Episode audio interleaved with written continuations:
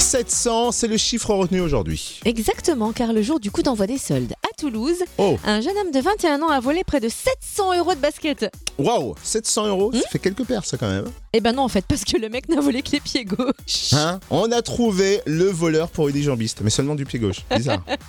Mais non, c'est juste que certaines boutiques exposent qu'une des deux chaussures et gardent l'autre en réserve justement pour éviter les vols. bah, ça marche. Et donc, euh, bah voilà, ce jeune homme s'est planté et en prime, alors qu'il tentait de fuir, il a été interpellé quelques mètres plus tard par la police. Une belle journée de la loose. Ah bah moi j'en conclus qu'il a pas que des pieds gauches et il a aussi deux mains gauches.